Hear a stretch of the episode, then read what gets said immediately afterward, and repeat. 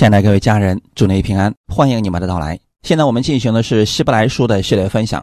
今天我们要进行的是希伯来书第二章一到四节。我们分享的题目叫“别忽略了如此大的救恩”。先来做一个祷告，天父，感谢赞美你，感谢你给我们预备这么美好的时间，让我们一起来到真理面前，借着你的话语更新我们的心思意念，让我们在你的话语上能够站立得稳。并且能够把这话语记在心中，在这个时间当中，愿圣灵帮助我们，使我们每一个人都能够有所得着，明白这些真理。奉主耶稣基督的名祷告，阿门。希伯来书第二章一到四节，所以我们当越发郑重所听见的道理，恐怕我们随流失去。那借着天使所传的话，既是确定的。凡干犯悖逆的，都受了该受的报应。我们若忽略这么大的救恩，怎能逃罪呢？这救恩起先是主亲自讲的，后来是听见的人给我们证实了。神又按自己的旨意，用神迹奇事和百般的异能，并圣灵的恩赐，同他们做见证。阿门。这是我们的第二章，从第二章开始，作者是要告诉我们，真正的我们应该关注的是哪一部分。这个所以是连接上文，我们一定要记得，在旧约圣经当中啊，或者说是原文当中，它是没有章节之分的。这个章节呢，是后来人为了方便阅读才把它分开的。这里的所以是。连接上文的，就表明下面所说的这些话是因为上文的缘故了。那上文是第一章中提到了耶稣基督比先知更强大，比天使更美。耶稣基督的名、身份、地位、荣耀等等都。远超过先知，远超过天使。那我们应该把焦点放在哪里呢？当然是应该放在耶稣基督的身上了。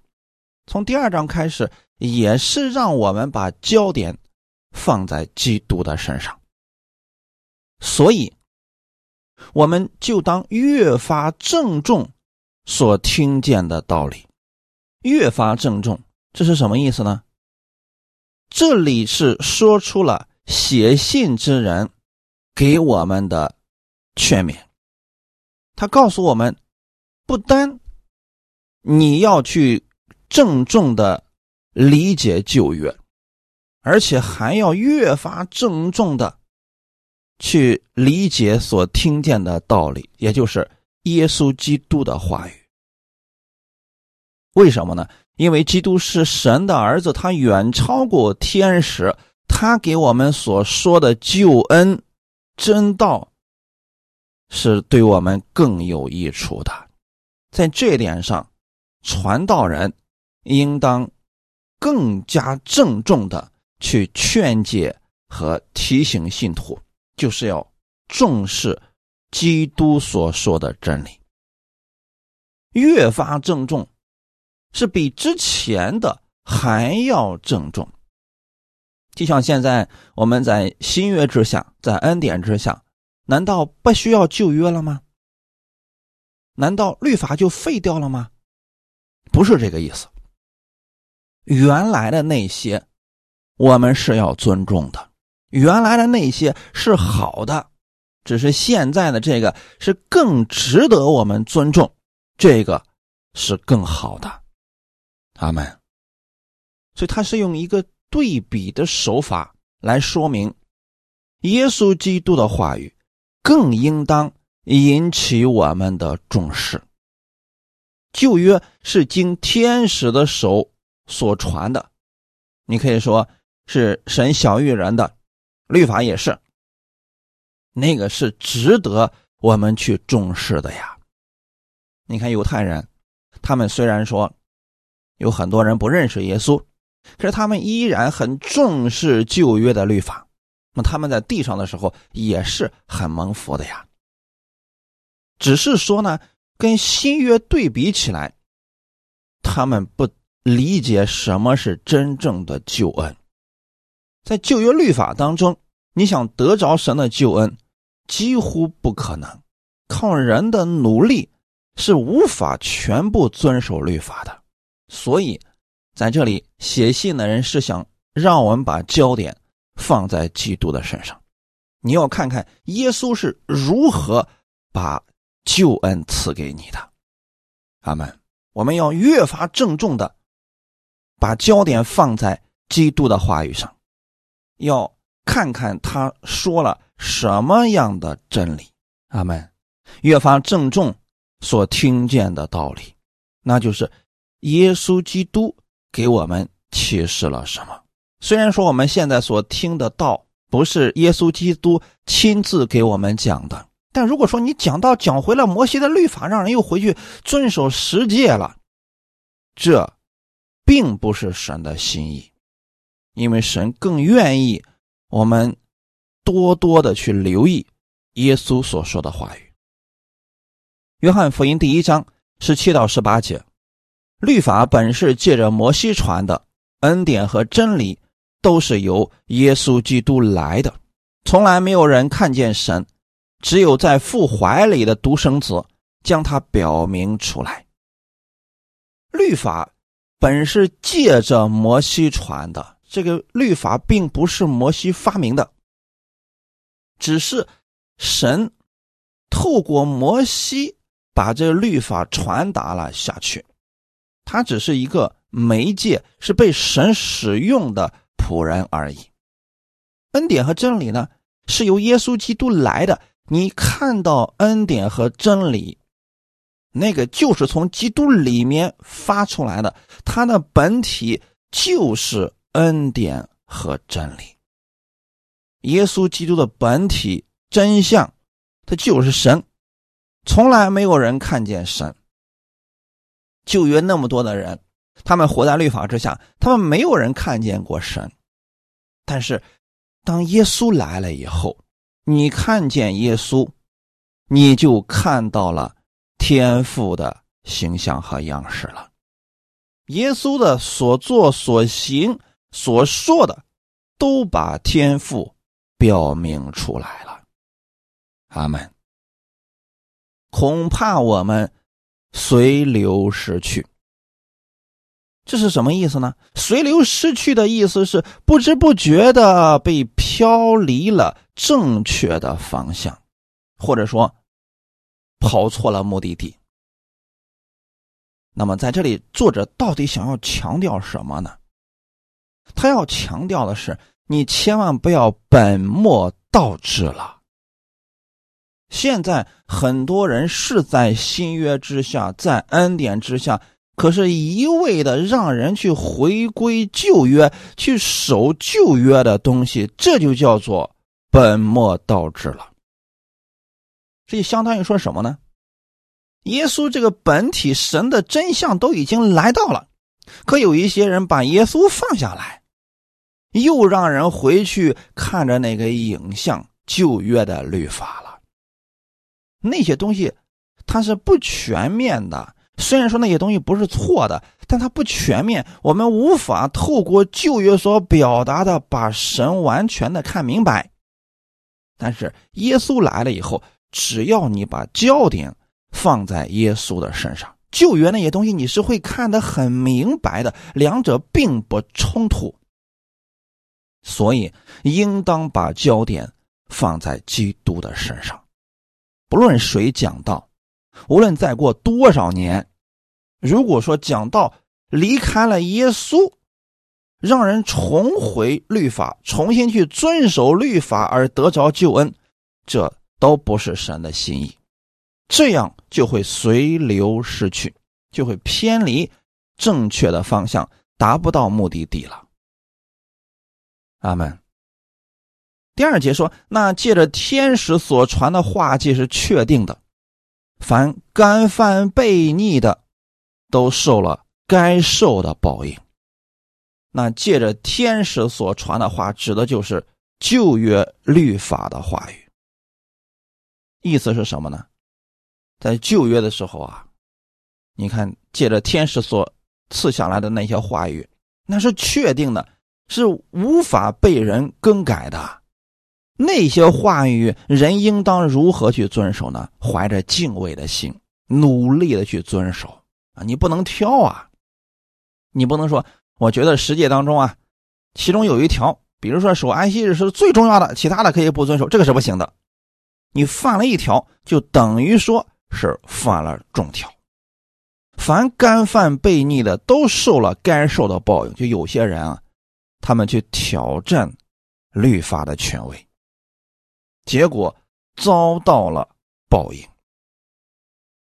利未记第十章里面就提到了拿达、亚比户这些人呢，用反火烧香，最终被神杀死了。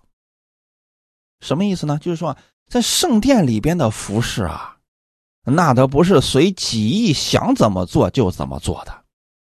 那可偏偏有这一些人啊。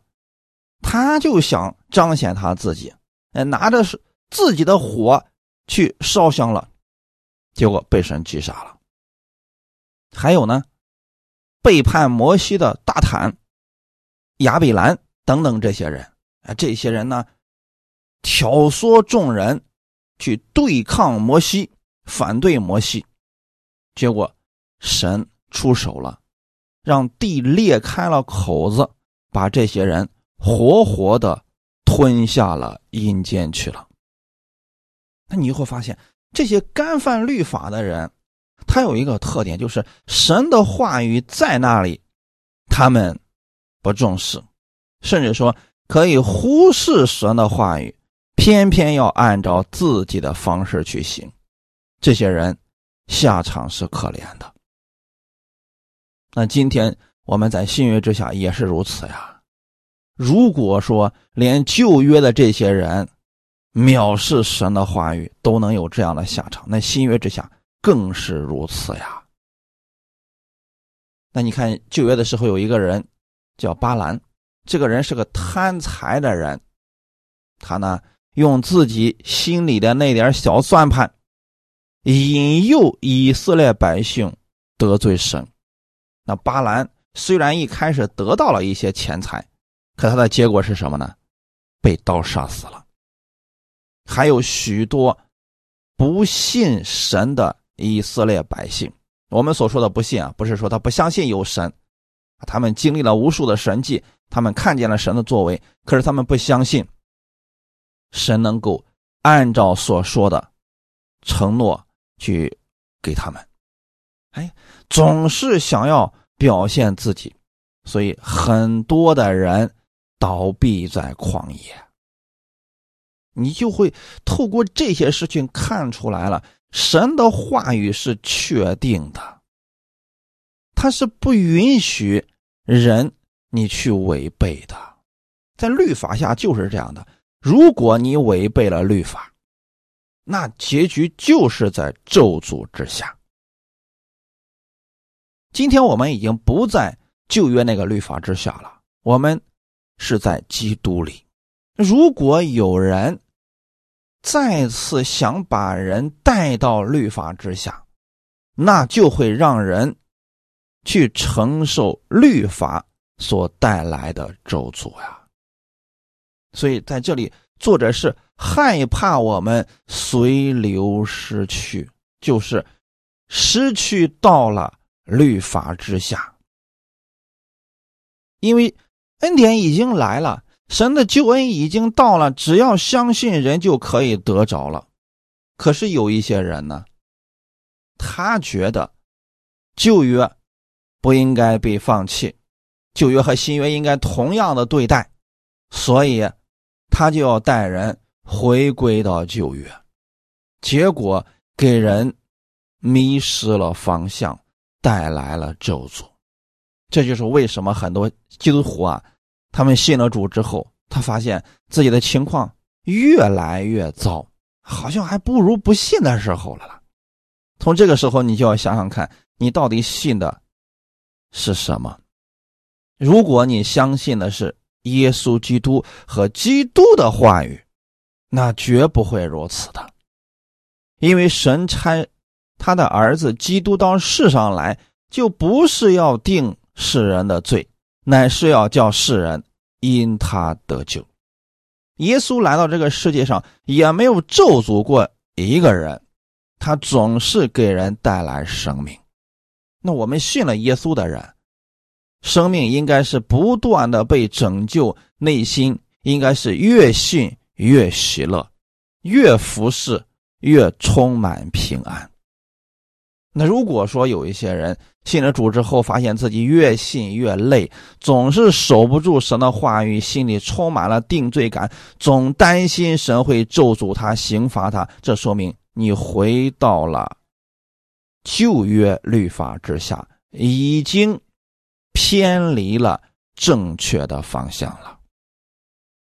那这时候怎么办呢？重新调整方向，你要把焦点放在基督的身上，因为耶稣基督远超过天使，远超过先知。哈利路亚！看第三节。我们若忽略这么大的救恩，怎能陶醉呢？这救恩起先是主亲自讲的，后来是听见的人给我们证实了。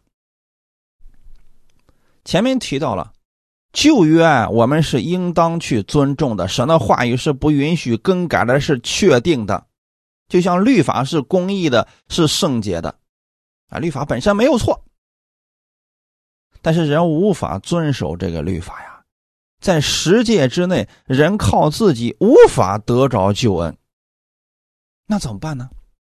你就需要把焦点放在基督的身上。耶稣基督在十字架上已经为你成全了救恩。当他说：“你们信我的人就有永生了。”你相信耶稣所做的。那就领受从他而来的救恩，你就得着了呀。就像得救，他是信就得救了，跟人的行为无关。问题是你能相信吗？因为在这一点上，比旧约来的太容易了。旧约律法之下是人，你要穷其一生努力的去遵守神全部的。律例典章，你才能蒙福啊。可是到新约的时候呢，你信你就成为了神的儿子，并且神乐意赐福给你，这是多么大的救恩呐！而这个救恩呢，是耶稣基督白白赐给我们的，所有的人你都可以来领受，只要你相信。神是如此爱你，只要你相信耶稣已经为你成就了这个救恩，你就可以得着了。而且得着的不是部分救恩。什么叫部分救恩呢？就像一些人所说的啊，我们虽然信了耶稣，但是你也不一定能够进天国，你也不一定能够得救，你还需要加上你的好行为，这就叫做部分救恩。大家一定要切记，耶稣所做的。是完全的，他给我们的救恩是完全的救恩，在这个救恩当中，没有人一丁点的参与，所以人得着神救恩的时候，没有一丁点夸口的资本。我们得救是本乎恩，因着信。哈利路亚。可是有一些人呢，把人带离了方向。让人一边要靠着信耶稣，另一方面还要去遵守十诫，才能得着救恩，这就忽略了神的救恩，这才是最可怕的。因为不单让人得不着，反而加重了人的负担。耶稣基督所成就的这个救恩。已经是完全的了，阿门，并且呢，在这个救恩当中，就包括了他成全了律法。简单来说，耶稣在十字架上所做的，包含了旧约律法所需要的一切要求。当你接受耶稣在十字架上所成就的救恩，你就等于说接受了旧约里边神所需要的一切要求，耶稣都替你完成了。这点你一定要牢记在心里边，因为耶稣的能力是比旧约的先知、比天使是更大的。他给我们所成全的救恩是完备的救恩。阿门。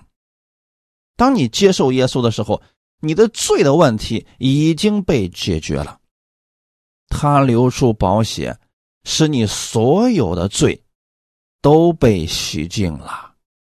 阿门。而且呢，还让圣灵住在了你的心里。当你相信耶稣的时候，这一切都已经给你了。而耶稣成全救恩的同时，他也是付出了极大的代价。他本来是神，为了救我们，降卑成为了仆人，最后。被人钉死在十字架上，承担了我们的罪孽，使我们成意了。这是一种牺牲，用他的牺牲换回了我们的生命。所以在这里，作者说：“这么大的救恩，你为什么能够把它给忽略了呢？”许多人读旧约，许多人读圣经，把耶稣放在一边，拼命的靠自己去守这些东西，这就是忽略了如此大的救恩呐。许多人在信仰生活当中也是拼命的想靠着自己的好行为去取悦神，把耶稣放在一边了，这就是忽略了这么大的救恩。刚才我们提到的救恩是指生命的救赎，还有一个呢，生活当中的救赎啊。就是我们信了耶稣之后，生活当中肯定还会再遇到问题。遇到问题的时候，我们怎么办呢？还是要依靠耶稣。所以，当你向天父祷告的时候，你就需要最后说：“奉主耶稣的名祷告。”因为靠我们自己，我们无法取悦神。离开了耶稣，天父也不会听我们的祷告。所以说，我们所有的祷告都是借着耶稣之名达到天父面前的。这也是救恩呐。有不少信徒是信了主之后啊，又回到十诫之下去努力遵守十诫去了，把耶稣就放一边去了。这就叫做忽略了这么大的救恩呐。使徒行传第四章十到十二节，你们众人和以色列百姓都当知道，站在你们面前的这人得痊愈，是因你们所定十字架，神叫他从死里复活的拿撒勒人耶稣基督的名。他是你们匠人所弃的石头，已成了房角的头块石头。除他以外。别无拯救，因为在天下人间没有赐下别的名，我们可以靠着得救。阿门。这是什么意思呢？在使徒行传当中出现了使徒们奉主耶稣的名，许多人得医治了。结果当时的以色列百姓有很多人很惊讶啊，他们都不知道这个事情是怎么发生的。然后啊，使徒们就开始解释了，说：“你知道吗？这个人能够得医治、得痊愈，是因你们所定十字架，神叫他从死里复活的拿撒勒人耶稣基督的名。这就是大救恩呐！可是呢，当时的多数的以色列人都忽略了这个救恩。”就是他们亲手钉死了耶稣，这不就是忽略了这个大救恩吗？那么这个人能够得医治，也是因着耶稣基督的名字。所以，亲爱的家人们，别让耶稣离开了你的生命，别让耶稣离开了你的生活。每一天在你的生活当中，要让耶稣居首位。不论你遇到什么样的问题，请你依靠耶稣基督的名，你就可以得着救恩，你就可以得着释放和医治了。第十一节说：“他是你们匠人所弃的石头，已成了房角的头块石头。”什么意思呢？就当时以色列百姓啊，忽略了这个救恩，把这个救恩，也就是耶稣基督，给撇去了。他们瞧不起耶稣，甚至逼迫耶稣，就是他们所弃掉的耶稣基督。现在在新约的时候，已经成为了房角的头块石头，那叫奠基石。房子的稳定性，全靠这块石头，以它为标准呐。就说明十分的重要。我们所有的信仰，不管是生命也好，生活也好，都应当以耶稣基督为我们的标杆。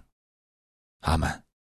除他以外，别无拯救，因为在天下人间没有赐下别的名，我们可以靠着得救。这句话很有意思啊，已经说明了耶稣基督独特的身份。旧约的天使也好，先知也好，他们做不了这个事情。除他以外，别无拯救。这个救恩是很绝对的。除了信耶稣之外，其他没有救恩。阿门。所以，不管你听什么人的讲道，如果说离开了耶稣还能得救，那一定是错的。离开了耶稣的救恩，不是救恩，是骗局。天下人间没有赐下别的名，除了耶稣，你能靠着什么得救呢？有人说了，那不是旧约还有律法的吗？人。无法遵守全部的律法，所以最终还得回到耶稣的名下，靠着耶稣在十字架上所成就的救赎来得救。只有这一条路可走，并且这个救恩不仅仅是给犹太人的，而是给全人类的。耶稣曾经说过：“凡劳苦担重担的人，可以到我这里来，我就是你们。”得享安息，不仅仅是犹太人啊，所有的人都可以来借着耶稣得着救恩。约翰福音三章十六节也说了：“神爱世人，甚至将他的独生子赐给他们，叫一切信他的不至灭亡，反得永生。”一切信他的，而且在这里告诉我们，得救恩的方式就是相信他。相信他就得着了，也就不至于灭亡，反得永生了。阿门。信就得着了。所有全世界的人，不管你在哪里是什么身份，你都可以靠着耶稣得救，不分贫富贵贱，耶稣都愿意拯救你，把这个救恩赐给你。可惜有一些人，他偏偏忽略了神的大救恩，他又如何能够陶醉呢？忽略不仅仅是轻忽，更多的是不在意，还有一个意思是贬低、轻视。你要知道，耶稣在十字架上已经成就了救恩。可有一些人，他不仅仅不在意，他可能敌对、贬低、轻视这个救恩。这样的人如何能够陶醉呢？就这样的人，怎么可能不被神审判，落在咒诅之下呢？忽略救恩的人，他们的下场是悲惨的；忽略救恩的人，他们会被自己的罪孽追上，最终落在咒诅之下。这样的人无法逃避神最终的审判，只能在神的震怒下战战兢兢的生活。那还有一天呢，就是他们的生命是要彻底被毁灭的。这些这些人呢，其实都是忽略了神的救恩。我们要强调一下，这个救恩是从耶稣来的。所以，如果说人不信耶稣、抵挡耶稣、逼迫耶稣，以及耶稣的门徒，就是忽略了这个救恩。我们看看，在这里作者对救恩的介绍。分三点，第一点，先是主亲自讲的。就这个旧恩从哪里来的呢？首先是耶稣基督亲自讲的，具体的内容在新约圣经四福音书，也就是新约圣经的前四卷书里边，在这里边记载了耶稣基督降世为人之后，在地上所传讲的教训。主耶稣在地上所传的教训，都记录在了四福音书当中。这一关于救恩的事情，记载的非常的清楚，并且也证明了耶稣基督就是神所差来的弥赛亚，他是照神的旨意把救恩赐给人，并且舍命做了多人的赎价。主耶稣多次的。把自己的身份告诉了人，可总有人不相信，抵挡他，毁谤他。这样的人一定会接受神的审判而哑口无言。耶稣基督多次告诉别人，他就是神的儿子，是从天上来的，是生命的粮，是世界的光。哎可惜呢。有些人听了，他就是不相信，甚至能够耻笑耶稣。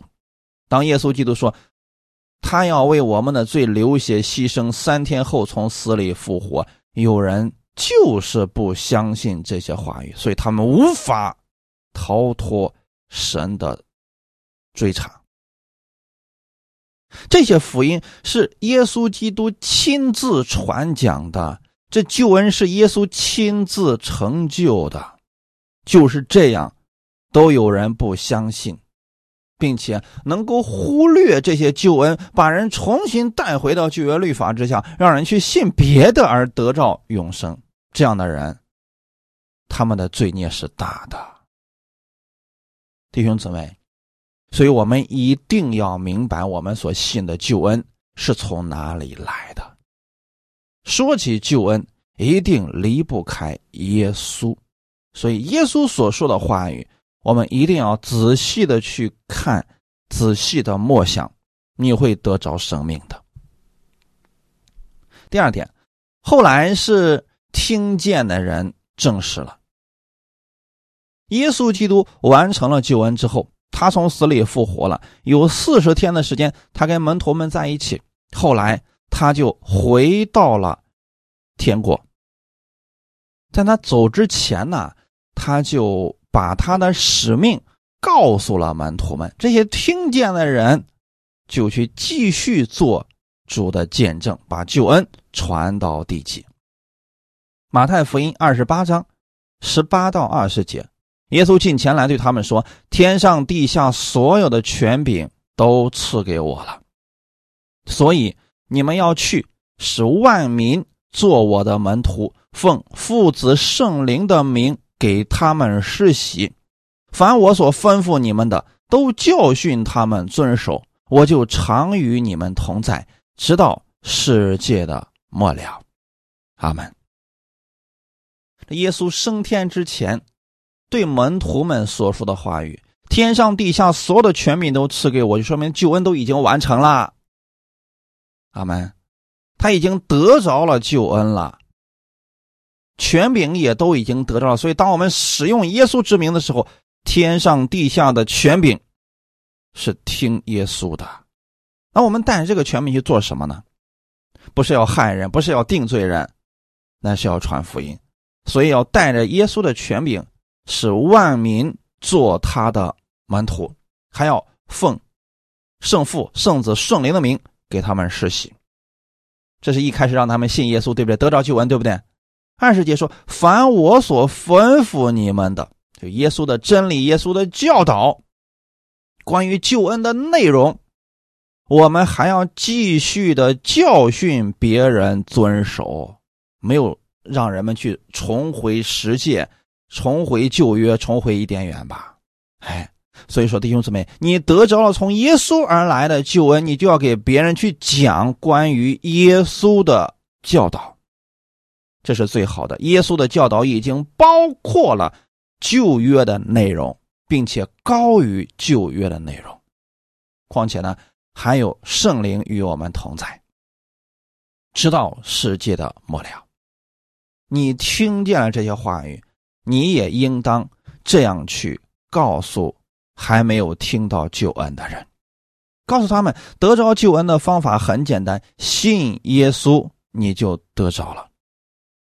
成为了主的门徒之后，你就需要去聆听主耶稣的教导，按照他的教导去生活。你也要如此去教导别人。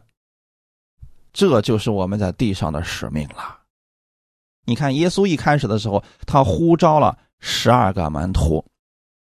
让这十二个人与他同吃同住三年多的时间，耶稣基督死而复活以后，又一次把自己的真实的身份以及真理的内容给门徒们讲了。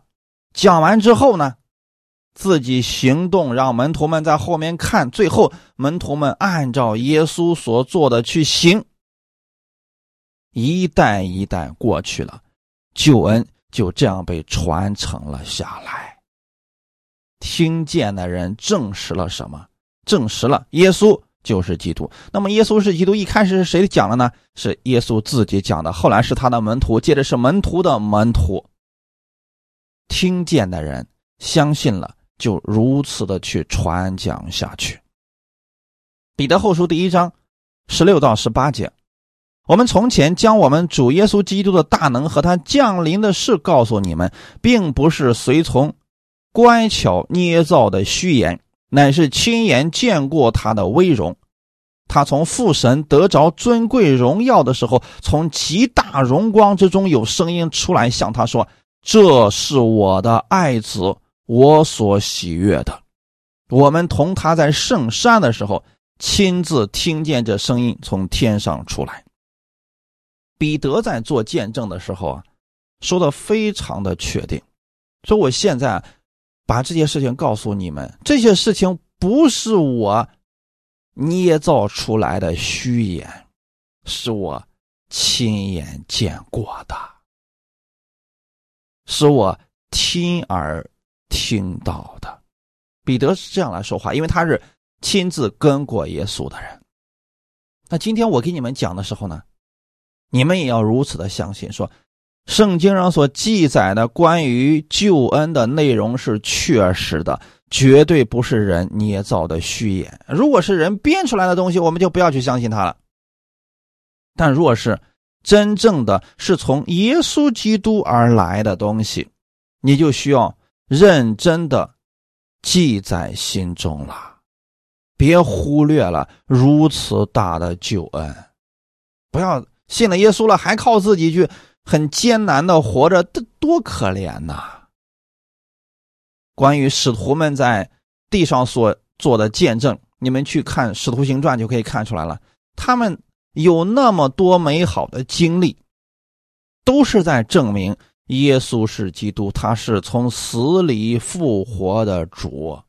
他们总是在见证耶稣把人从罪恶当中已经救出来了。阿门。这都是一见证，而且是特别真实的见证，可以说明这个救恩是确定的。这是透过基督的门徒以及后来听见的人所证实的。第四节，神又按着自己的旨意，用神迹、奇事和百般的异能，并圣灵的恩赐，同他们做见证。如今耶稣基督复活已经近两千年了。那过去的那些使徒们他所说的话，过去这么久，很多人都已经不记得了。那我们又如何能确定这个救恩是真实的呢？那就是圣经上所说的这些话语，当我们相信了，并且去实行的时候，它产生了神迹奇事，以此来证明神的话语是正确的。约翰福音第二十章三十到三十一节，耶稣在门徒面前另外行了许多神迹，没有记在这书上，但记这些事是叫你们信耶稣是基督，是神的儿子，并且叫你们信了他，就可以因他的名得生命。啊，这很有意思啊。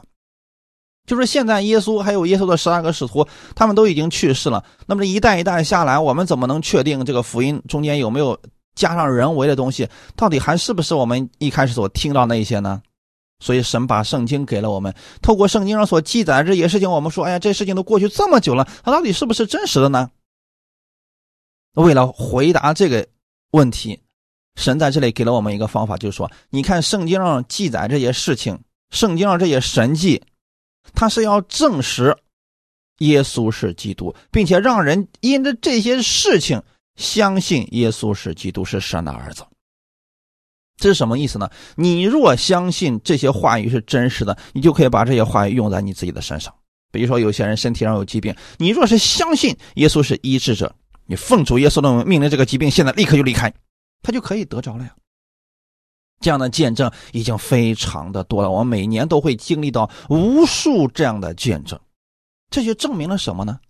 证明了神的话语是真实的。你虽然没有跟过彼得，虽然没有亲自跟过耶稣，但是你看到圣经这些话语，你去用的时候，毫无疑惑的去使用的时候，它发挥作用了。它就像圣经上所说的那样，就像圣经里面所记载的那些事情一样，今天在这个时代当中也发生了。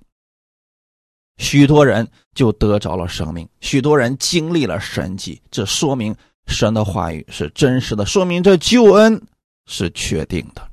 可是呢，有很多人看见了这些事情，经历了这些神迹，依然不相信，这就是忽视了这么大的救恩，你怎么能够陶醉呢？这不是还是落在律法之下，落在咒诅之下吗？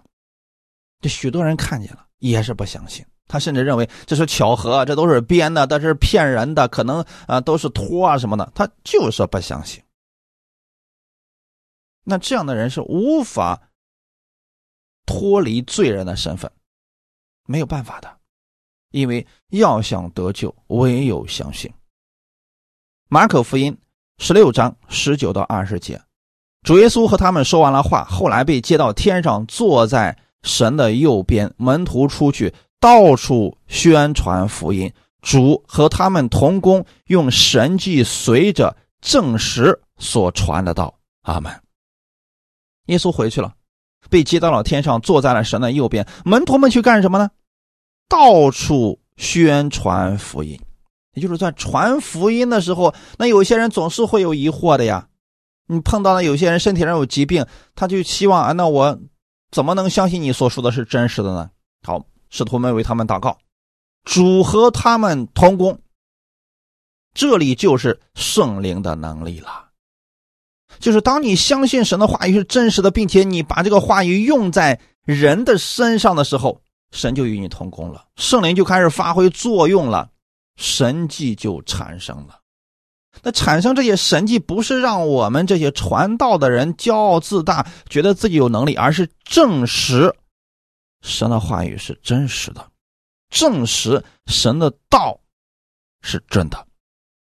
所以，你若相信我们现在所讲的这个是真的，那你就用心的去领受，并且用在自己的身上，用在自己身边的人身上，你也可以经历神迹启示的。那你就可以最终得出一个答案。圣经上的话语是真实的，阿门。你要知道，圣经的话语那里边写了很多关于救恩的内容，你用出来用在自己的生活当中的时候，你会经历到圣经上所写的那些祝福的。那个时候，你就相信哇，原来圣经写的是真的呀。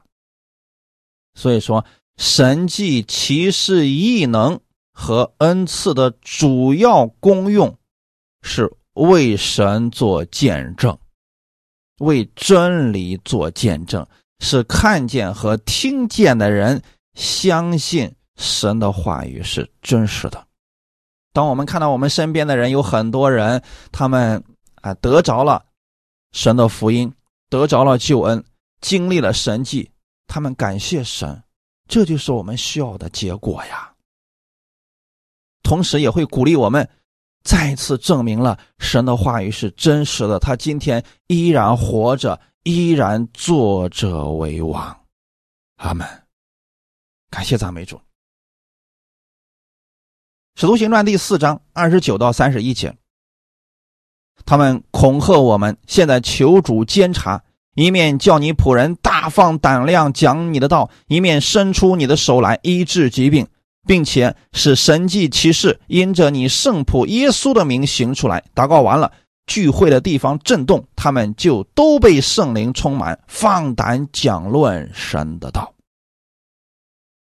门徒们去讲神的话语，去见证基督的道，这个本来应该是正确的，也是没有什么问题的。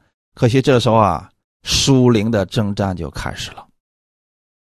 门徒们传道的时候受到了逼迫，当时的那些法利赛人、宗教人士开始恐吓信徒们，不让他们借着耶稣的名传道了。所以这个时候呢，他们开始祷告，说：“主啊，求你鉴察。”就是什么意思呢？主啊，你为我们伸冤，一面叫你的仆人大放胆量讲你的道。就是他们面对恐吓的时候，其实那人的心里面都是害怕的呀。所以这个时候，我们要让神赐给我们胆量，干什么呢？继续宣讲神的话语，一面伸出你的手来医治疾病。也就是说。在这个环境当中，我们一边传讲神的道，一边我们伸手去医治病人的时候，能够看见神迹奇事。这要干什么呢？兼顾人们的信心，并且是神迹奇事因着你圣仆耶稣的名寻出来。也就是说，当你想要看见神迹的时候，一定要奉主耶稣的名啊！离开了耶稣之名，你看不见这些神迹的。所以，当你去见证耶稣的时候，你一定会经历神迹奇事。当时的。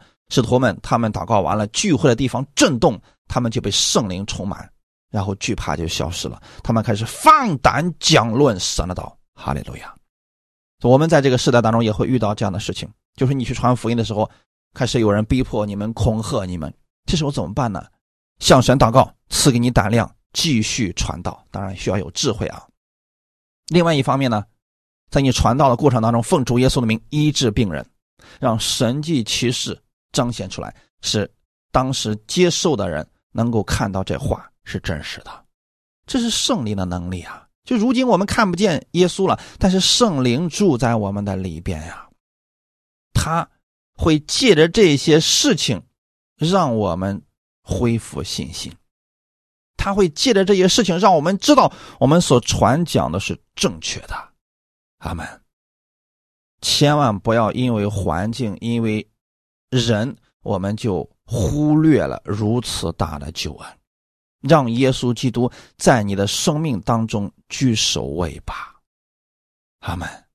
圣灵今天在每一个信耶稣基督的人的心中住着，我们拥有了世界上最强大的能量，就在你的里边。所以你要多去读神的话语。多使用耶稣之名去祷告，圣灵会开启你更多的看见，圣灵会引导你去见证耶稣基督的大能。